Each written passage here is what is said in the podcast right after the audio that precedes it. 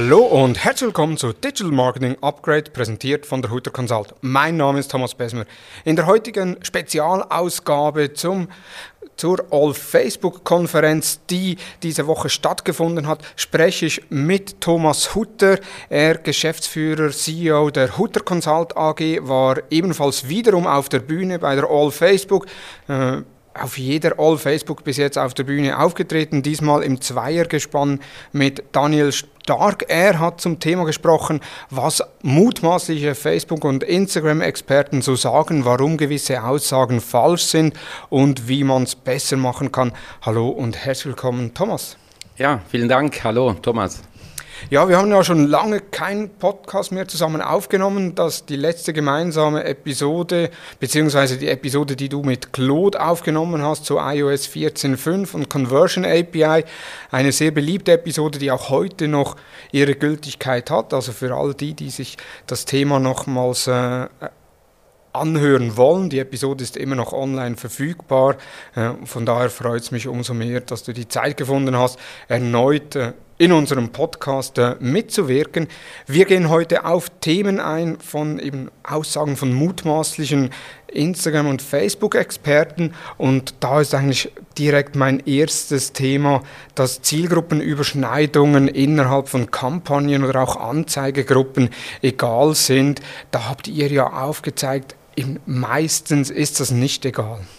Ja, das ist richtig. Also um kurz auf deine Einleitung noch zurückzukommen, ich wäre ja gerne häufiger zu Gast im Podcast, aber du sagst ja immer, ich habe so viele interessante Teilnehmer, die mitsprechen wollen. Da muss man halt auch mal ins zweite Glied stehen. Aber ja, wird nicht das letzte Mal sein. ja, zu dieser Aussage, Zielgruppenüberschneidung, das ist ein Diskussionspunkt, der tritt immer wieder auf und ich glaube, das kommt auch ein bisschen darauf an, von welchen Zielgruppen sprechen wir, beziehungsweise wo genau findet diese Überschneidung statt hat grundsätzlich zu viele überschneidende Zielgruppen innerhalb von einer Kampagne. Das heißt, ich habe mehrere Werbeanzeigengruppen und die überschneiden sich in der Zielgruppe. Das mag der Algorithmus nicht besonders. Da sollte man eigentlich schon auch schauen, dass man die ausschließen kann. Insbesondere natürlich, wenn man relativ breite Targetings fährt. Wenn ich jetzt beispielsweise eine, ein offenes Targeting mache, wenn ich ein Targeting nach Interessen mache und ich arbeite parallel beispielsweise mit einer Lookalike Audience, ähm, diese drei Zielgruppen, die können natürlich relativ große Überschneidungen mit drin haben. Und ähm, wenn ich da später entscheiden will, was besser performt, ähm, wo kriegen wir die Resultate rein, dann ist es auch zwingend notwendig, dass ich da entsprechende Ausschlüsse vornehme, weil sonst kann ich schlicht und einfach diese Aussagen gar nicht treffen. Man kann ja im Business Manager unter Zielgruppen kann man ja Zielgruppenüberschneidungen eruieren, also vor allem von Interest-Zielgruppen, aber auch Lookalikes-Zielgruppen, alles was mit Custom Audience zu tun hat, das geht leider nicht. Jetzt, welchen Prozentsatz sollten so Überschneidungen nicht überschreiten? Gibt es da eine Anzahl?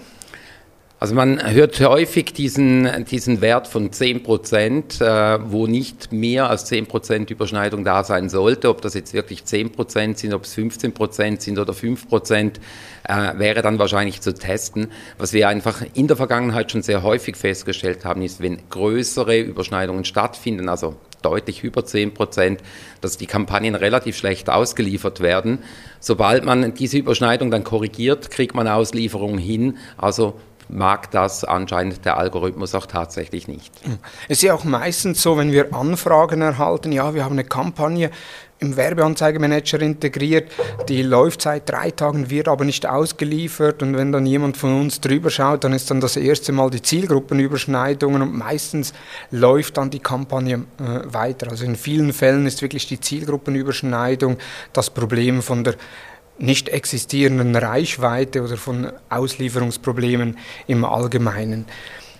Die Zielgruppenüberschneidungen sind ja einerseits, wenn wir jetzt im Fun-Modell denken, vor allem im Prospecting relativ wichtig, aber auch schlussendlich im Retargeting, dass dort die Zielgruppenüberschneidungen gegeben oder dass man schaut, dass man möglichst wenig Zielgruppenüberschneidungen hat, vor allem auch um zu eruieren, welche Anzeigegruppe besser funktioniert? Also einerseits geht es natürlich auch um die Resultate, nur kann ich natürlich auch eine Person Nehmen wir das Thema E-Commerce. Ich bin auf einem Produktedetail drauf, bin dann entsprechend Product Viewer ich habe das Produkt nicht in den Warenkorb gelegt. Äh, normalerweise im Retargeting werden ja dann meistens die Produkte wieder angezeigt, die ich mir betrachtet habe.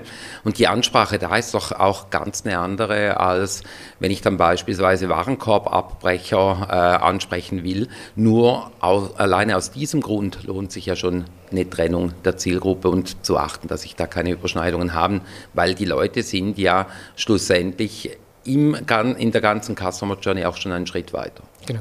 Und da jetzt eigentlich nicht ein Thema, was mit der Zielgruppenüberschneidung zu tun hat, aber eher auch mit der Custom Audience zu tun hat. Also auch da der Tipp, wenn mal Zielgruppenüberschneidung oder wenn man Custom Audience macht, jetzt eben vor allem auch im Retargeting-Bereich, dann nehmt auch Custom Audience beispielsweise von 0 bis 7 Tagen Add to Cards, dann äh, 7 bis 14 Tagen, unterscheidet das in den Anzeigegruppen, je nachdem natürlich, wie groß euer Budget und die Zielgruppe ist, um da zu schauen, was besser funktioniert. Hat jetzt weniger mit der Zielgruppe Zielgruppenüberschneidung zu tun, mehr äh, noch ein zusätzlicher Tipp, den wir auch schon mal auf der All-Facebook-Bühne äh, präsentiert haben. Eine weitere Aussage ist, nur tiefe CPMs sind gute CPMs, also Kosten pro 1000 Einblendungen. Jetzt auch das habt ihr in eurem Vortrag widerlegt mit einzelnen Zahlen, wo ihr aufgezeigt habt, ja, es können auch äh, höhere CPMs gute Resultate erzielen, ist die Aussage, nur tiefe CPMs haben äh, oder nur tiefe CPMs sind gute C CPMs, ist das nicht einfach nur zu kurz gedacht? Ja, das Ganze ist wirklich einfach zu kurz gedacht. Äh, ich meine, was sagt ein CPM-Wert aus? Er sagt mir, was kosten 1000 Impressionen? Ähm, wenn ich jetzt eine Kampagne habe, wo das Ziel Reichweite ist, dann dürfte diese Aussage stimmen, je billiger der CPM, äh, desto besser ist es. Klar, ich will ja Reichweite und es geht ja um Impressionen.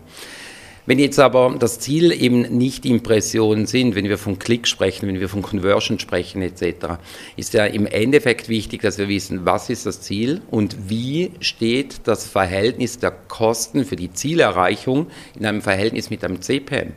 Das heißt, wenn ich jetzt beispielsweise normalerweise im Prospecting einen CPM, sagen wir mal, von 5 Euro habe, und ich mache eine Retargeting-Kampagne und der CPM liegt bei dieser äh, Retargeting-Kampagne auf einer relativ kleinen, aber warmen Zielgruppe, sagen wir mal bei 80 Euro. Dann habe ich ja da eigentlich schon einen ordentlichen Hebel, Faktor 8 bei den Kosten. Wenn jetzt aber halt diese warme Zielgruppe extrem gute Resultate liefert und ich habe da halt vielleicht ein Verhältnis, was zehnmal höher ist in, in der Conversion oder 15 mal höher, dann ist natürlich auch dieser äh, teurere CPM im Verhältnis immer noch viel billiger. Und ich glaube, das muss man ins Verhältnis setzen mit den Resultaten. Das heißt, unter Umständen kann ein CPM von 80 Euro billiger sein als ein CPM von 5 Euro, wenn ich die, äh, im, im Hintergrund die zu erzielenden Resultate mit in die Berechnung aufnehmen. Und weiter hat es natürlich auch sehr starken Einfluss, mit welchem Kampagnenziel ich schlussendlich das Ganze ausliefere. Also das ist ja auch eben der Unsinn von so Benchmarks, äh, wo man sagt, ja, der CPM momentan ist so um die 6, 7 Euro. Äh, das kommt sehr stark ja auch auf die Zielsetzung drauf an. Also ja klar, also wenn ich auf Klicks optimiere, wird der CPM automatisch teurer sein, mhm. weil im Endeffekt Facebook im, im Hintergrund, die rechnen immer immer wieder überformeln auf den CPM zurück. Das heißt, wenn ich ein hochwertiges Resultat erziele, nehmen wir mal an, Lead äh, kostet 17 Euro, dann berücksichtigen ja diese 17 Euro, dass Facebook bzw. Instagram auch entsprechend viele Leute erreichen muss, bis ein entsprechender Lead passiert. Das heißt, schlussendlich, CPM-Betrag sagt eigentlich nur gerade bei der Zielsetzung Reichweite irgendetwas aus. Und bei allen anderen Punkten kann man eigentlich sagen, ist egal. Und ist auch sehr stark abhängig äh, vom, vom Zeitpunkt der Werbung. Also eben wenn wir so gegen Ende Jahr schauen, wo der CPM grundsätzlich ja, massiv Oder, oder alle die Premier, äh, Premierentage. Äh, Black Friday, Cyber Monday, äh, wo man einfach weiß, da ist Angebot und Nachfrage hoch, dann wird auch dieser entsprechende CPM hoch sein, muss aber nicht bedeuten, dass es gleichzeitig dann nicht performt. Und dann jetzt eine Aussage, da muss ich ehrlicherweise auch gestehen, die habe ich auch schon ein paar Mal gemacht, dass man Kampagnen bzw. Anzeigengruppen oder das Budget in Anzeigegruppen nicht massiv erhöhen sollte, sondern so alle zwei, drei Tage so 20 bis 25 Prozent. Ihr habt jetzt da in, der, in eurer Präsentation aufgesagt, ja, das ist eine Aussage von Experten, wo eigentlich teilweise falsch ist. Ja, ähm, dass man Budgets nicht nach Belieben hoch und runter dreht, ist sicherlich kein Geheimnis. Das mag der Algorithmus nicht besonders. Ähm, dass das schnelle Hochdrehen nicht funktioniert, stimmt so an sich nicht. Wichtig ist, dass die Lärmphase nicht zurückgesetzt wird. Äh, wir haben herausgefunden, wenn wir das mit automatischen Regeln machen, basierend auf Ereignissen, wenn X erreicht, dann macht das, ähm, ist auch ein Hochdrehen um, um 50 Prozent von einem Tag auf den anderen und am nächsten Tag wieder hochdrehen, kein Problem. Ja. Ähm, gleichzeitig sieht man aber auch, dass das besser funktioniert bei Werbekonten, die sehr viele Signale von Facebook erhalten. Das heißt, Kampagnen, die vielleicht generell schon mit größeren Budgets laufen, größere Budgets irgendwo 1000 und mehr Euro pro Tag, kommen in der Regel halt so viele Signale rein, dass der Algorithmus auch kein Problem kriegt, wenn er plötzlich viel mehr Geld zur Verfügung hat. Ich könnte mir vorstellen, dass das bei Kampagnen, die vielleicht mit äh, diesen Kleinsttagesbudgets von 40, 50, 60 Euro pro Tag laufen, dass da das Problem viel, viel größer ist, weil auch viel weniger Datenpunkte vorhanden sind. Und dann ist wahrscheinlich die Gefahr, dass wenn ich zu schnell skaliere, dass ich auch häufig Geld ausgebe, was nicht sehr performant von Facebook eingesetzt wird. Aber grundsätzlich, man kann hochskalieren, man kann schnell hochskalieren und es ist dann nicht unbedingt notwendig, Schritt für Schritt für Schritt höher zu gehen. Ja, und eben, ihr habt im Vortrag auch gesagt, jetzt insbesondere auch Daniel Stark, der äh, immer wieder mit automatischen Regeln arbeitet, der hat ja schon über 250 Mal die Budgets teilweise um bis zu 100 Prozent erhöht am Wochenende und dann äh, Anfangswoche wieder reduziert, ohne die Lernphase zurückgesetzt zu haben. Und das ist ja eigentlich auch ein Indiz dafür, dass man eben äh, entsprechende Anpassungen machen kann, ohne dass die Lernphase zurückgesetzt wird. Vom Budget verbrennen oder Budget ausgeben, äh, kommen wir zur nächsten Aussage, die Frequenz. Es gibt nur eine Frequenz, die maximale Frequenz. Unser Kollege Tom Thaler hat die an der All Face, nee, am Ads Camp in Köln die Aussage gemacht, äh, geistert jetzt die ganze Zeit durchs Meta Expertenuniversum äh, herum. Was sagst du zu dieser Aussage? Ja, also Tom hat das natürlich auch äh, sehr pointiert äh, am Adscamp gebracht. Die Aussage so, die ist grundsätzlich weder richtig noch falsch, sondern es kommt ein bisschen aus dem, auf den Betrachtungswinkel darauf an.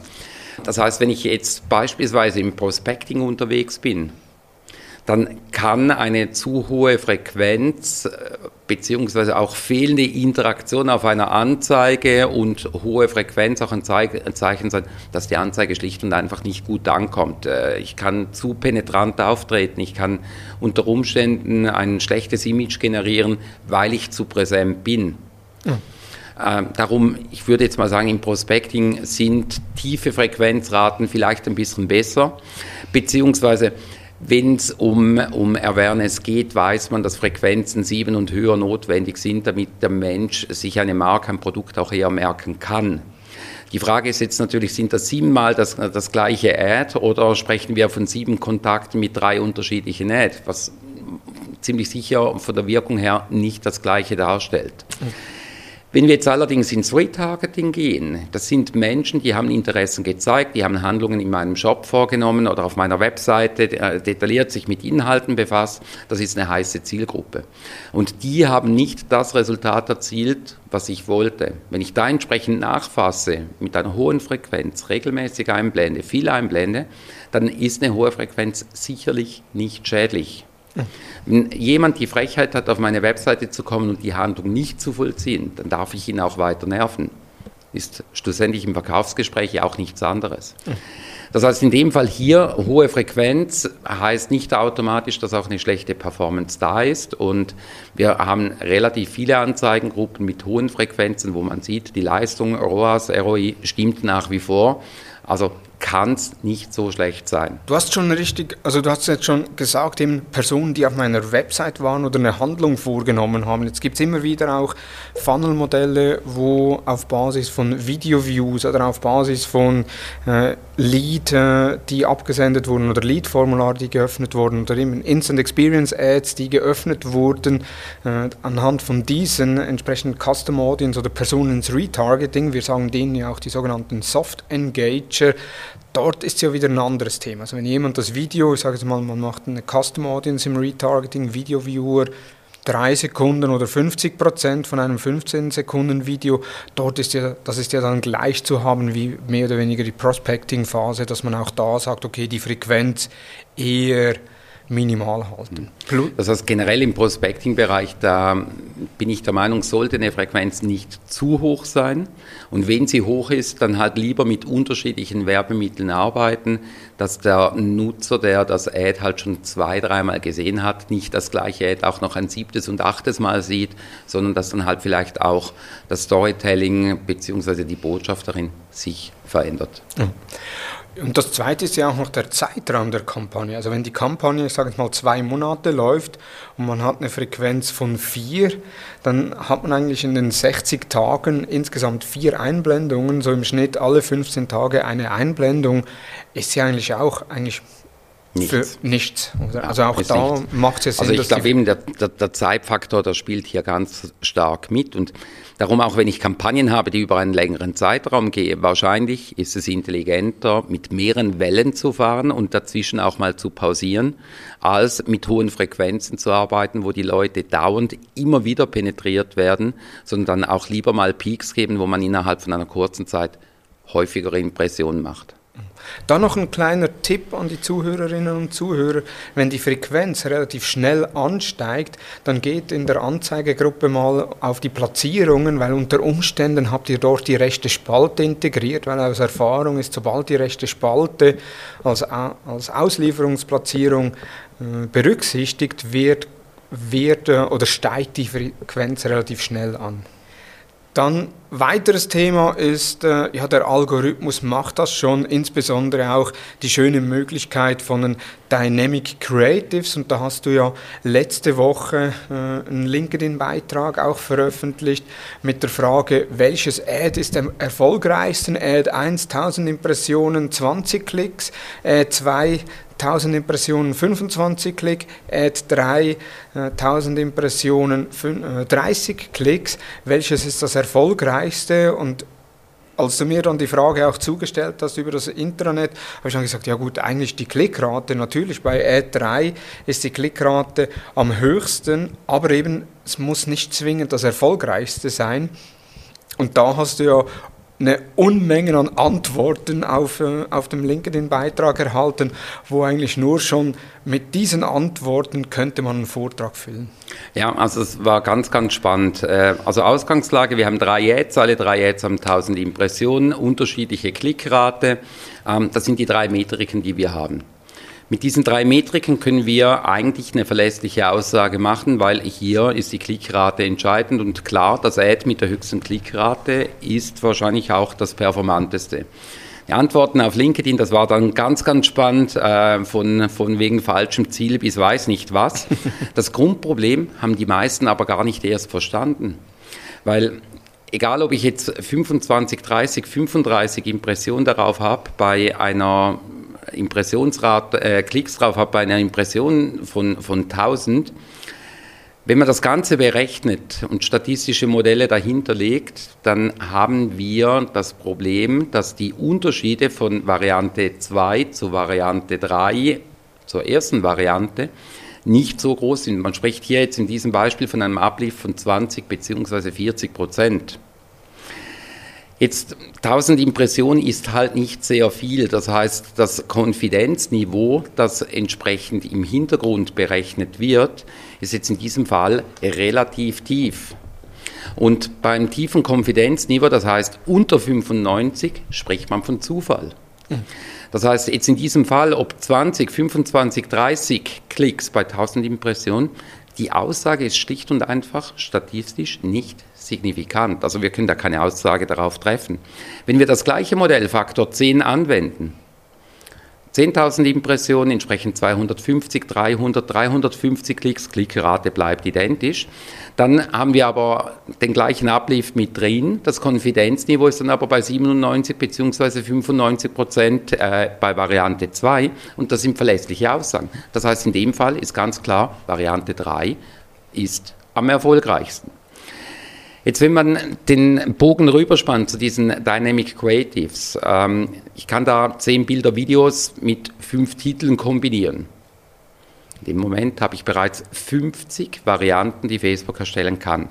Nehme ich dann noch fünfmal Bodytext dazu, dann haben wir nicht mehr 250 mögliche Varianten, sondern 1250. Beziehungsweise nehme ich dann noch Beschreibung dazu und CTA dazu in der Endvariante, also 10 Bilder, 5 Titel, 5 äh, Beschreibungen, 5 äh, Texte im Ad drin und 5 Call to Action, sind wir bei 6250 Varianten. Jetzt, wenn wir das Wissen wieder nehmen von vorher mit der Signifikanz und davon ausgehen müssen, damit wir verlässliche Aussagen haben, brauchen wir 10.000 Impressionen pro Variante. Wären wir in diesem Fall bei 62,5 Millionen Ad-Impressions bei 5 Euro CPM, wäre dann das Testbudget bei 312.000 Euro. Die meisten Firmen haben gar nicht so ein großes Budget für das ganze Jahr. Das heißt, die Signifikanz auch hier, beziehungsweise das Machine Learning, Machine Learning von, von Facebook, die KI dahinter, auch die braucht Minimalmengen damit statistisch relevante Aussagen getroffen werden können. Und das wird weder durch AI noch durch maschinelles Lernen ausgehebelt. Eben einerseits, man braucht die 10.000 Impressionen mindestens, damit man eine Aussage treffen kann. Das andere ist natürlich auch, wenn ich dann mit äh, um die äh, 6250 Varianten arbeite, schlussendlich ja, was habe ich für Erkenntnisse daraus? Und das ist ja oftmals auch etwas, was wir sehen. Es wird dann einfach mal darauf hingetestet. Du hast ja das auch schon einmal an einem Vortrag äh, bei den Webstage Masters im Dolder in Zürich aufgezeigt, wie man schlussendlich vorgehen kann. Äh, Sean Ellis hat da ein Modell, dass man Hypothesen bildet und dann eigentlich anhand des Eiswertes evaluiert, mit welchen Tests man starten will, damit man eben einerseits nicht 6250 Varianten hat, die dann unter Umständen keine statistische Signifikanz haben und auf der anderen Seite, ja, was, welche Aussage kann ich treffen, wenn ich dann 6250 Varianten auswerten muss. Dann ein weiterer Punkt, der immer wieder auch erwähnt wird oder der immer wieder wo ich auch selbst äh, in Kundengespräche höre, ist nicht mal eine Aussage, die von äh, Experten gemacht wird, sondern auch Meinungen, die Kunden haben, die dann sagen, ja, äh, eben Formulare oder Lead-Ads, das heißt, äh, dass ich direkt über Facebook im Vollbildformat äh, eigentlich Leads generieren kann, die haben eine schlechtere Qualität, als wenn ich die Nutzer auf meine Website bringe. Da habt ihr ja auch wieder Beispiele gebracht, beziehungsweise Punkte gebracht, wie man das äh, unterbinden kann. Möchtest du die paar Punkte noch kurz erwähnen? Ja, also diese Aussage, dass Lead-Formular-Leads schlechter performen als äh, Leads über die Webseite, beziehungsweise eine tiefere Qualität haben, das hört man tatsächlich häufig. Ähm, ich glaube, hier kommt es aber auch ein bisschen darauf an, wie intelligent werden Formulare aufgebaut.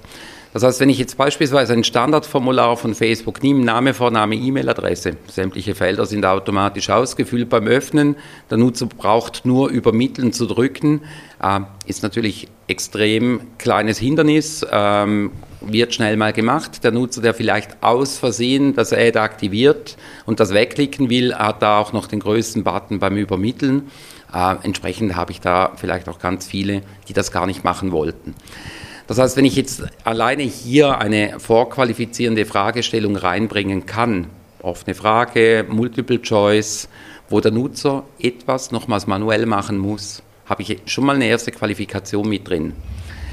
Dann zum Beispiel eine Frage, wann möchtest du kontaktiert werden? Kann das Ganze bereits schon sensibilisieren? Ich werde kontaktiert beziehungsweise Menschen nochmals davon abhalten, das auszufüllen, die das nicht wollen. Dann vorgewärmte Zielgruppen funktionieren auch häufig besser. Und das heißt vielleicht ein Video-Ad raus und Retargeting auf Video-Viewer. Dann Sensibilisierung beim Abschluss. Nutzer nochmals aktiv darauf hinweisen, hey, du wirst kontaktiert, du wirst in Zukunft kontaktiert, äh, du wirst zum gewünschten Zeitpunkt kontaktiert, hilft. AB-Tests, um das Ganze festzustellen, sicherlich ein guter Weg, aber auch die Anbindung ans CRM, um relativ schnell folgende Aktionen auszulösen, also die Automatisierung reinzubringen, dass da nicht nochmal Zeit äh, vergeht dazwischen, auch das hilft. Das heißt, bei größeren Tests, wo man entsprechend intelligente Formulare gebaut hat, da sehen wir eigentlich häufig identische Preise bei Facebook oder auf der Website, sehen aber, dass Lead-Formulare häufiger ausgefüllt werden als jetzt beispielsweise die Webseitenformulare. Das heißt, ich habe bei gleichen Lead-Kosten brauche ich eigentlich eine kleinere Zielgruppe, um auf die gleiche Menge zu kommen, was eigentlich zeigt, dass es effizienter ist. Qualitativ bei vergleichbaren Beispielen haben wir, wenn Vorqualifikation stattfindet, keine Qualitätsunterschiede festgestellt. Ja, im Gegenteil, wir haben ja sogar äh, eine Schweizer Bank, die auf Facebook Lead-Formulare eingesetzt hat, im B2B-Bereich sogar, und die sind sehr zufrieden sogar. Also dort hat der äh, Verantwortliche dann auch zurückgemeldet, hey, wir haben super äh, Rückmeldungen erhalten, beziehungsweise sehr gute Leads erhalten. Unser Team, die da, die, die abtelefonieren, ist absolut happy und das Volumen, das äh, in der Bank platziert werden wollte, wenn nur 10% davon kommt, haben sie ihr Jahresziel erreicht. Ja, also ich glaube, Vorqualifikation und passende Werbemittel, die auch das rüberbringen, was man dann tatsächlich will, äh, sind, sind sehr wertvoll. Ja. Und das sehr wahrscheinlich auch wieder einen Spagat machen. Wir haben ja, wenn wir auf der, wenn wir eine Landingpage äh, machen, das haben wir ja selbst auch, wenn wir uns hinsetzen und sagen, okay, wir machen eine Landingpage, welche Formularfelder wollen wir abfragen, welche benötigen wir? Und dann sagt ja beispielsweise, wenn ich die Telefonnummer abfrage, äh, habe ich deutlich weniger Leads, als wenn ich die Telefonnummer nicht abfrage. Und da jetzt gerade bei den Facebook-Lead-Formularen macht es Sinn, halt sich auch zu überlegen, was kann ich vielleicht für ein zusätzliches Feld integrieren. Gerade bei den Facebook-Ads macht es dann auch Sinn, was kann ich für ein zusätzliches äh, Feld integrieren, das jetzt vielleicht nicht, wie soll ich sagen, ähm, vorausgefüllt ist, wie du gesagt hast, so dass eigentlich nicht Kreti und Pleti das Lead-Formular ausfüllt, sondern halt wirklich die, die das Lead-Formular ausfüllen wollen. Und der andere Punkt mit der Automatisierung, ich habe in den letzten drei, vier Wochen jedes Lead-Formular, das, das mir auf Facebook angezeigt wurde und interessanterweise, wenn ich anfange, Lead-Formulare auszufüllen, werden mir immer mehr Lead-Formulare auch in der Werbung ausgespielt. Ich habe jedes Lead-Formular habe ich abgesendet habe mir im Excel in einer Liste von welchem Unternehmen und ich habe von 50% noch nichts gehört. Hm. Also auch im Spam-Ordner noch nichts gehört. Ich bin gespannt. Äh, aber auch da ist etwas, wenn die jetzt dann zwei Monate später kommen, ja natürlich ist die Lead-Qualität dann relativ schlecht.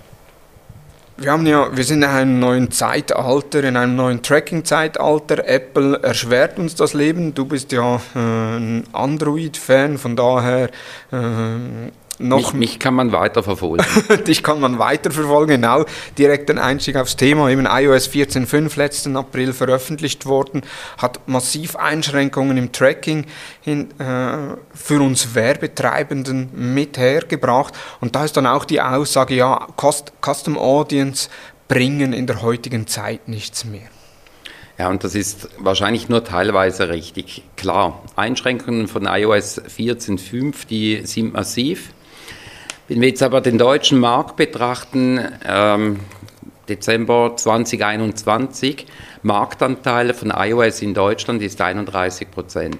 Das heißt, 69 Prozent ist nicht iOS, die können nach wie vor getrackt werden. Von diesen 31 Prozent iOS-Nutzern sind auch wiederum Menschen mit dabei, die Tracking nach wie vor erlauben. Das heißt, auch äh, da sprechen wir nicht von diesen ganzen 31 Prozent. Es fällt uns ein Teil weg. Klar, Android, Google äh, hat angekündigt, auch da wird es in Zukunft Einschränkungen geben. Die werden nicht ganz so hart sein wie bei iOS, aber auch da kommt was. Aber es ist grundsätzlich nicht so, ähm, dass Custom Audiences nicht mehr gebildet werden können. Es fehlt einfach ein Teil der Nutzer.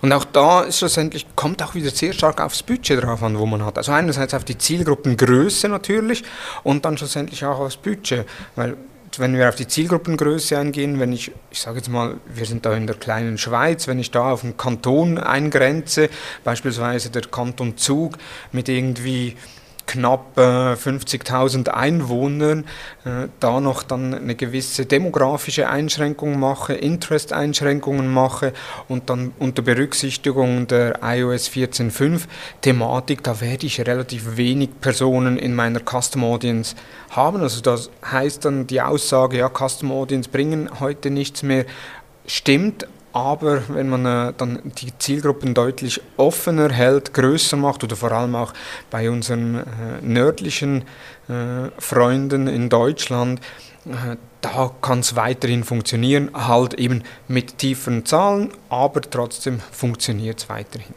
Was auch eine Thematik ist, ist äh, Dynamic Ads. Das ist ja auch so äh, etwas, wo man sagt, ja, Dynamic Ads, das ist nur für E-Commerce oder teilweise noch für Tourismus.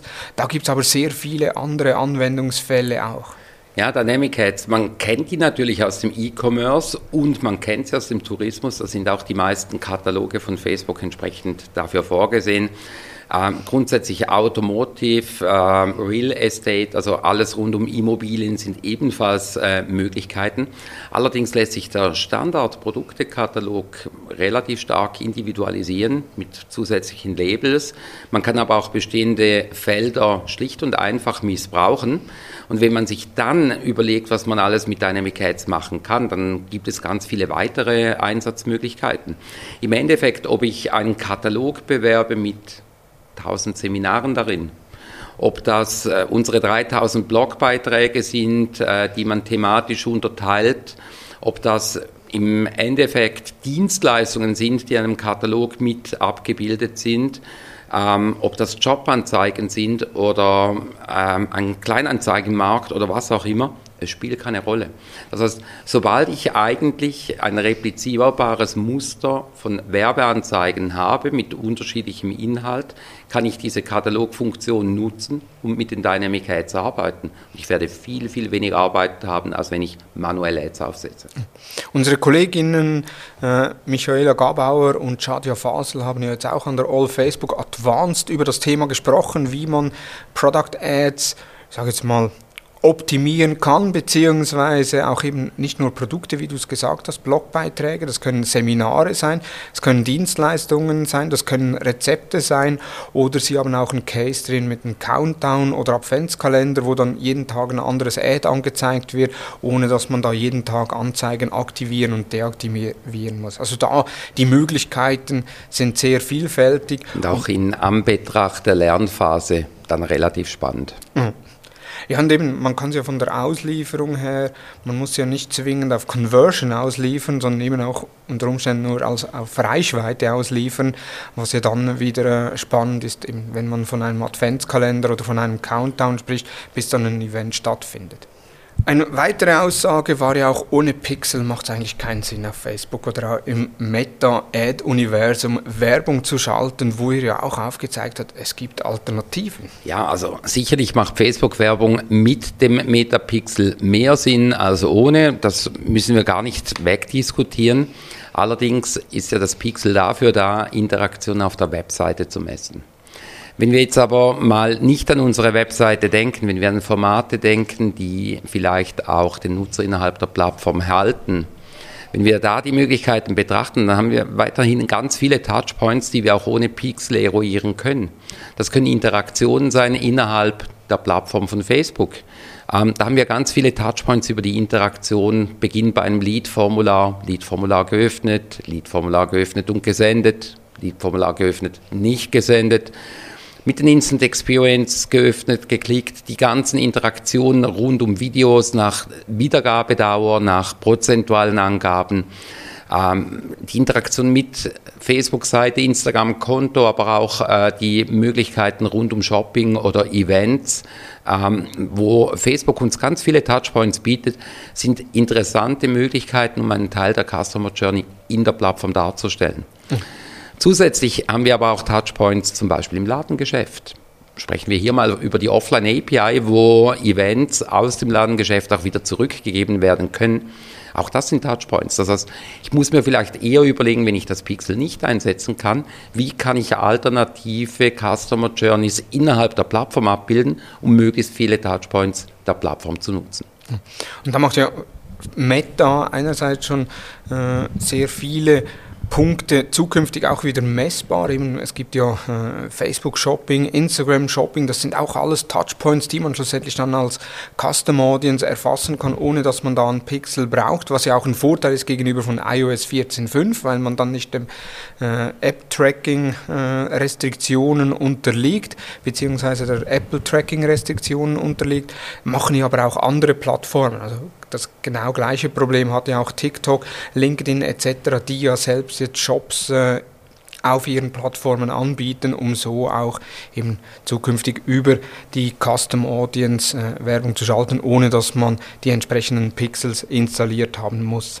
Dann eines der letzten Themen, beziehungsweise ihr habt noch einige Themen mehr, aber eines der letzten Aussagen ist, Facebook ist für B2B oder Meta ist für B2B ungeeignet? Ja, die Aussage, die hört man schon lange und immer wieder. Und da sieht man halt häufig dieses falsche Bild im Kopf von wegen, ich arbeite mit Zielgruppen und gewisse Zielgruppen sind nicht da. Äh, grundsätzlich ich kann natürlich B2B-Zielgruppen auf anderen Plattformen, beispielsweise LinkedIn, wesentlich genauer äh, eruieren bzw. targetieren. Und da bin ich sicherlich auf LinkedIn oder anderen Plattformen ein ähm, bisschen näher an der Zielgruppe dran.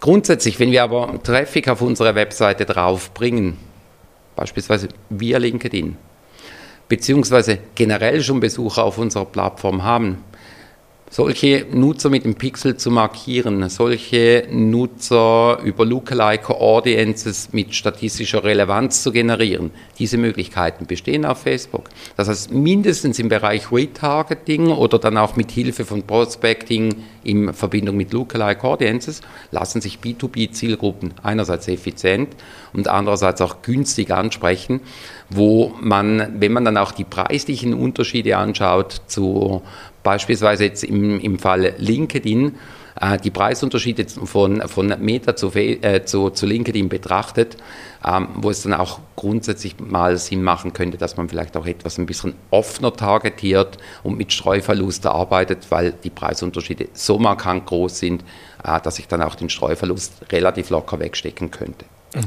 Ja, und eben schlussendlich auch die Aussage, ja, gewisse Zielgruppen sind nicht auf, auf Facebook oder Instagram vertreten. Also ich höre immer wieder, ja, der CEO, der ist doch nicht auf Facebook und Instagram. Du selbst bist auch CEO, jetzt nicht von einem DAX-Konzern, aber du, du hast die Funktion CEO und bist auf Facebook und Instagram ebenfalls aktiv. Ich, ich kenne sogar noch zwei, drei andere, die auch aktiv sind, ja. Genau, eben, also die sind ja trotzdem aktiv oder haben ein Profil. Plus ist ja eben auch das Retargeting sehr spannend auf Facebook, Instagram. Das heißt, äh, wenn ich selbst äh, irgendwo eine Plattform anschaue, ein Video-Editing-Tool oder ein Podcast-Editing-Tool, dann dann, dann, bekomme ich automatisch Ads ausgeliefert auf Facebook, Instagram, weil ich in der Retargeting-Zielgruppe bin und meistens eher weniger auf LinkedIn, weil eben die Kosten halt auf LinkedIn dann schnell mal zehnmal höher sind. Und ich glaube, darum ist es auch ganz, ganz wichtig, dass wir generell im Social Netz, im, im Social Media nicht von B2B sprechen, sondern schlussendlich, wir betreiben Marketing mit Menschen. Und die können eine Rolle einnehmen innerhalb des Geschäfts, die können eine Rolle privat einnehmen, nur die Dinge aus dem Privatleben die sind wahrscheinlich dann im Business-Umfeld ein bisschen weniger relevant, aber nur weil ich auf einem privaten Netzwerk unterwegs bin, wo ich primär mich mit Freunden austausche, dass da Business-Kontext, Informationen nicht relevant sein sollten, äh, das entscheidet sich nicht damit, ob ich das am Abend anschaue oder am Morgen im Büro anschaue, sondern bin ich interessiert oder nicht. Und dann die letzte Aussage, die auch ab und zu kommt oder immer wieder mal äh, im ähnlichen Kontext kommt, ist, dass auf Facebook, Instagram, dass man mit kleineren Tagesbudgets erfolgreicher ist, weil Facebook ja bestrebt ist, dass das Unternehmen erfolgreiche Kennzahlen äh, bekommt, um so das Tagesbudget zu erhöhen. Die Aussage kleinere Budgets mit kleineren Tagesbudgets sind performanter, das hört man tatsächlich viel. Das kann sogar zum kleinen Teil auch stimmen, weil äh, der Algorithmus, der ist natürlich grundsätzlich so getrimmt, dass er die Low-Hanging Fruits zuerst abgreift. Und unter Umständen habe ich da auch tatsächlich gute Resultate zu Beginn. Allerdings, kleine Budgets brauchen länger, bis Anzeigen zur Lärmphase raus sind. Und innerhalb der Lärmphase wird einfach mal geboten, unabhängig auf die Optimierung. Das heißt, unter Umständen gebe ich da lange relativ viel Geld aus, bis ich überhaupt zur Lärmphase rauskomme. Und bei ganz vielen Kampagnen haben wir gesehen, bei größeren Budgets haben wir mehr Signale vom Pixel, aber auch innerhalb der Plattform und entsprechend performen die aufgrund der vielen Signale besser. Das heißt, ich würde eher sagen, bei Facebook und Instagram gilt klotzen statt kleckern und dann lieber zu Beginn mit größeren Budgets rein und dann vielleicht mit der Zeit die Budgets dann auch mal wieder senken. Aber dass ich halt eher schnell zu dieser Lernphase rauskomme, verlässliche Resultate haben und ganz ehrlich, mit größerem Budget macht das Ganze auch mehr Spaß. Ja, definitiv, ja. Ja, das waren die Aussagen von den Experten. Vielen Dank, Thomas, äh, für die Erläuterungen. Eben an der All Facebook äh, habt ihr die auch noch äh, aufgezeigt. Wir werden unter Umständen auch im Blog nochmals einzelne Aussagen dann äh, detailliert aufnehmen. Äh, von daher vielen herzlichen Dank für deine Zeit. Und wie du einleitend gesagt hast, ich werde dich zukünftig wieder öfters in den Podcast einladen. Ja, vielen Dank, dass ich wieder mal in unserem Podcast dabei sein durfte. Hat wie immer gefreut und gerne beim nächsten Mal wieder. Wir hören uns bereits am Freitag wieder mit dem Thema Webinare als Marketinginstrument mit Mario Jung. Er hat da die OMT den meisten einen Begriff täglich oder mehrmals wöchentlich Webinare und er zeigt uns auf, wie Sie Webinare als Marketinginstrument einsetzen. Ansonsten am Montag die nächste Episode der Social Advertising News. Vielen Dank fürs Zuhören. Hat dir die Episode gefallen, dann bewerte uns auf iTunes oder neu auch auf Spotify ähm, und abonniere uns im Podcast Player deines Vertrauens. Vielen Dank für die Aufmerksamkeit und tschüss.